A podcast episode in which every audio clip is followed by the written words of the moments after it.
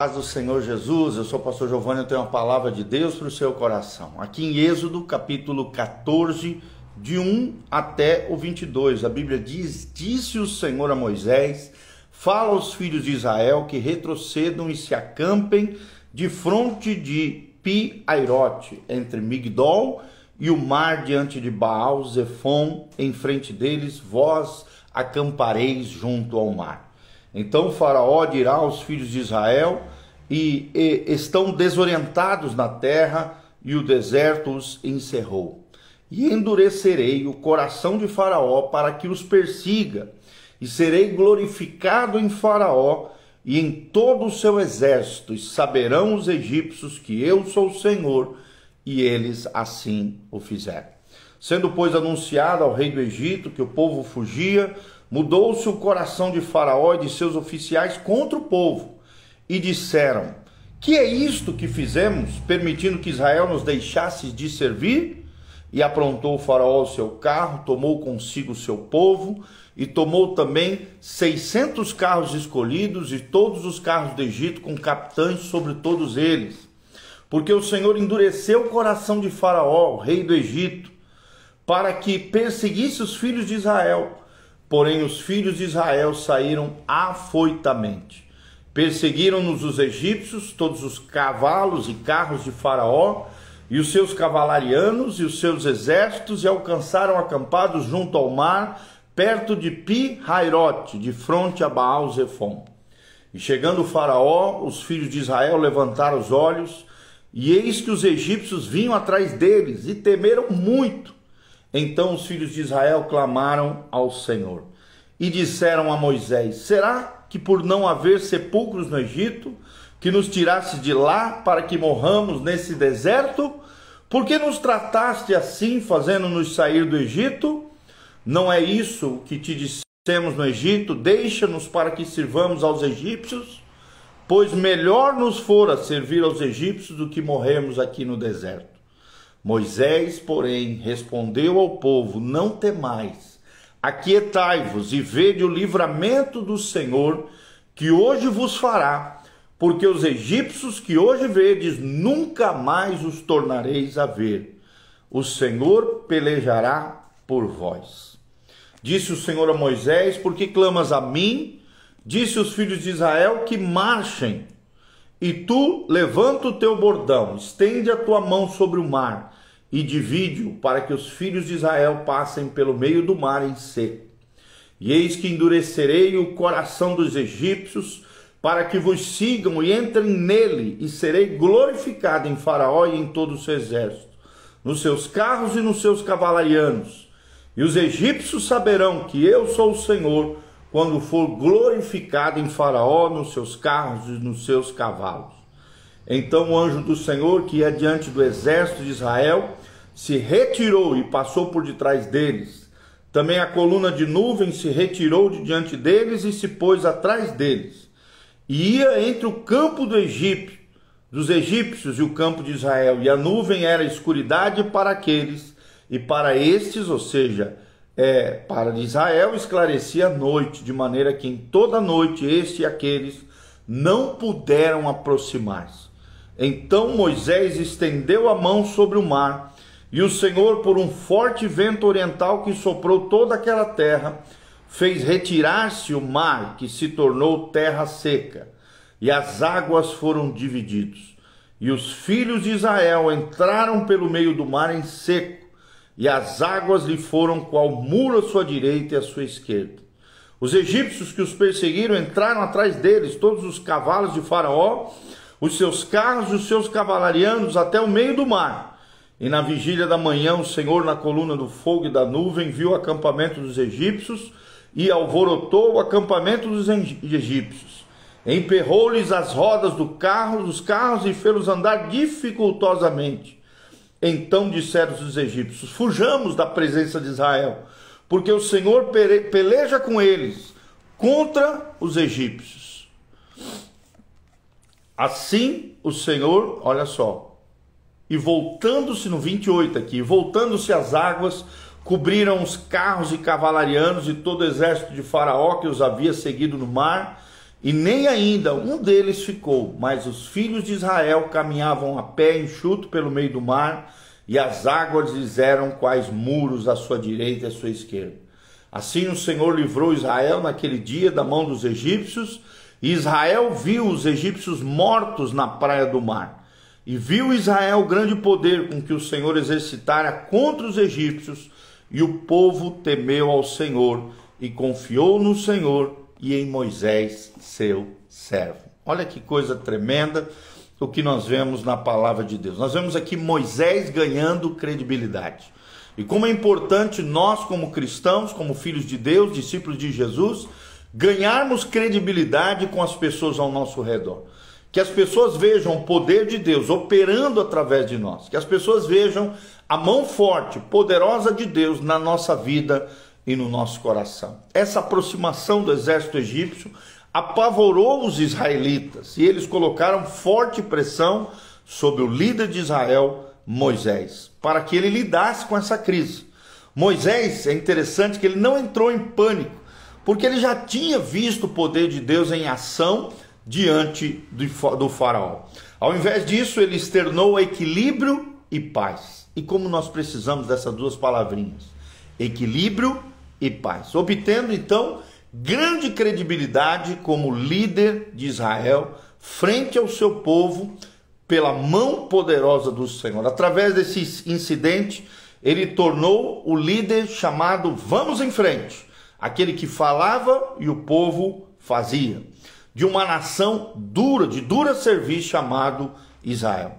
Observe, observe nesse trecho que nós lemos que o próprio Deus foi quem deu credibilidade a Moisés diante do povo de Israel. Como é que Deus fez isso? E aí nós vamos destacar quatro pontinhos aqui rapidinho para que você aprenda. Em primeiro lugar, Moisés projetou calma ao invés de loucura. Moisés projeta calma ao invés de loucura. Está lá em Êxodo 14, 13. Moisés, porém, respondeu ao povo: Não temas, aquietai-vos e vede o livramento dos, do, que o Senhor hoje vos fará. Então Moisés teve o equilíbrio, a sobriedade, a paz, um, uma intimidade com Deus de tal maneira que ele teve a capacidade de projetar no coração dos israelitas calma, paz, equilíbrio e tranquilidade. Até porque o próprio Moisés, na sua comunhão com Deus, recebeu esse equilíbrio, essa paz do próprio Deus.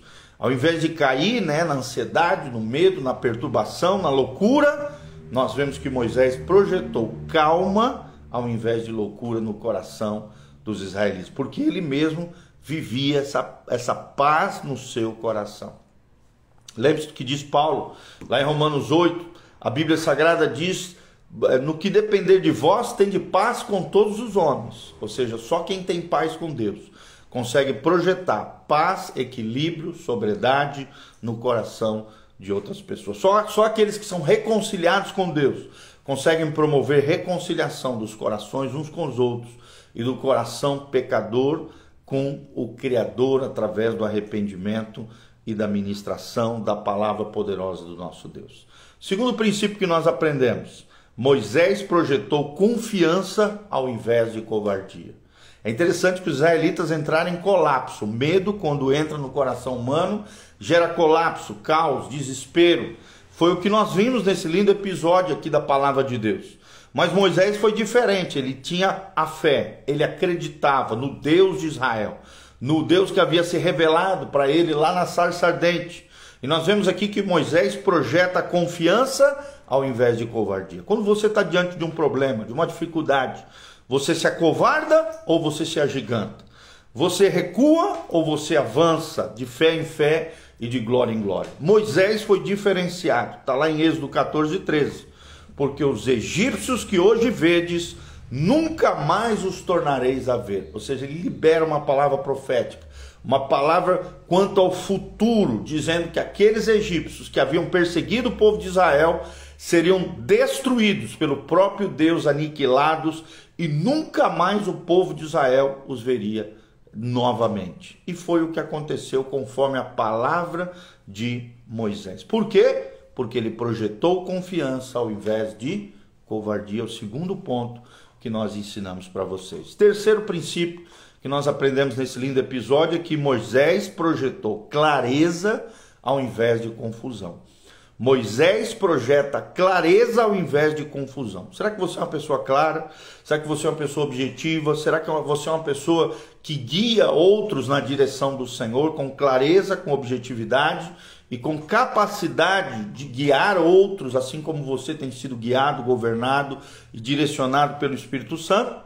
É o que nós vemos na vida de Moisés. Moisés projetou clareza ao invés de confusão. O povo de Israel entrou em colapso, em caos, em confusão, por causa do medo que assolava os seus corações. Eles queriam, né, falar, ah, melhor nós tivéssemos ficado lá, em, lá no Egito, ao invés de termos que abrir covas aqui para sermos sepultados a, diante do Mar Vermelho na perseguição dos egípcios. Para eles, para o povo de Israel, faltou fé. Nós vemos aqui a incredulidade, o medo, o engano do inimigo. Mas em Moisés nós vemos clareza, objetividade, direcionamento de Deus, ao invés de confusão. Êxodo 14, 15 disse: Disse o Senhor a Moisés: Por que clamas a mim? Dize aos filhos de Israel que marchem.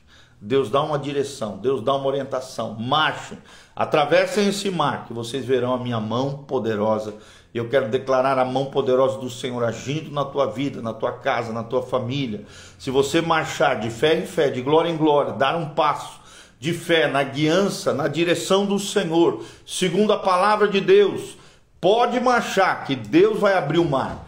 Pode marchar, que você vai ver os teus inimigos cair por terra, derrotados e destruídos porque o nosso Deus tem clareza ao invés de confusão, e é o que nós aprendemos na vida de Moisés. E por último, Moisés projetou competência ao invés de desajeitamento.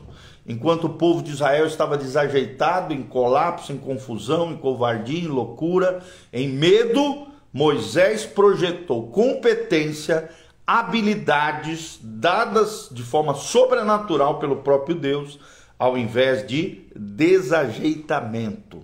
Está lá em Êxodo 14, 21 e 22. Então Moisés estendeu a mão sobre o mar, e o Senhor, por um forte vento oriental que soprou toda aquela noite, fez retirar-se o mar, que se tornou terra seca, e as águas foram divididas. Os filhos de Israel entraram pelo meio do mar em seco, e as águas lhe foram qual muro à sua direita e à sua esquerda. Olha que coisa tremenda, quando Deus está conosco, Deus usa homens e mulheres no sobrenatural de Deus. O que nós precisamos como cristãos é isso, é andar no sobrenatural, é andar segundo a orientação da voz de Deus, da direção de Deus, da orientação de Deus, quando nós caminhamos assim como Moisés projetando competência, projetando clareza, projetando confiança, projetando calma ao invés de loucura, nós fazemos grandes proezas para a glória de Deus. E Deus quer fazer grandes proezas através da sua vida. Deus quer que você caminhe no sobrenatural, atravesse o mar vermelho dos problemas, das lutas, das dificuldades, daquilo que você está enfrentando, pisando com fé no mar morto, e as águas vão se abrir em nome de Jesus. Os inimigos vão cair por terra, derrotados e aniquilados pelo poder de Deus, na medida em que marchamos de fé em fé, de glória em glória. A mão poderosa do Senhor estará conosco e as pessoas verão e trará, Deus trará credibilidade na nossa vida porque as pessoas verão a mão poderosa do Deus de Israel, do Deus de Abraão, Isaac e Jacó operando a nosso favor, operando na nossa vida e na nossa história. Amém? Pensa um pouquinho comigo, olhando lá para trás, quantas coisas maravilhosas Deus já tem feito na tua vida. Quantos livramentos o Senhor já tem dado na tua história, meu irmão. Que coisas maravilhosas Deus já fez com você. Lembre-se, Deus é o Deus do sobrenatural. Por isso, ande, caminhe no sobrenatural de Deus para você experimentar coisas grandiosas através da mão forte do nosso Deus. Amém? Que Deus abençoe sua vida. Quero mandar um abraço para a Deliane, para o Abel Lima, meu cunhado, a doutora Natália Sossai, a Sandra Timote, querida, preciosa, a Canaça da Rocha, a Isabel de Souza, a Michele Carine, a Roseli Frasson, Jean Canedo. Que Deus abençoe todos vocês que estão aqui conectados conosco. Você que entrou agora no finalzinho, pegou o final só desse vídeo. Assista novamente, ele vai ficar disponível no Instagram, no YouTube e no Facebook. Aqui no link de descrição também tem todas as informações da nossa igreja, horário de culto, o endereço da igreja, as nossas redes sociais. Também tem as informações de como você pode contribuir conosco nesse ministério, nessa casa pastoral. Tem todas essas informações e nós te incentivamos a ser um cooperador fiel dessa obra linda que Deus está fazendo, tá bom? Que Deus abençoe você, tua casa, tua família. Que a graça e a paz do Senhor venha sobre você. Deixe seus comentários. O que você achou desse vídeo? O que Deus falou com você? De que maneira a palavra de Deus ativou o teu coração na direção de Deus para a sua vida? E diga da onde você está nos assistindo. Pega esse link, compartilhe através das suas redes sociais.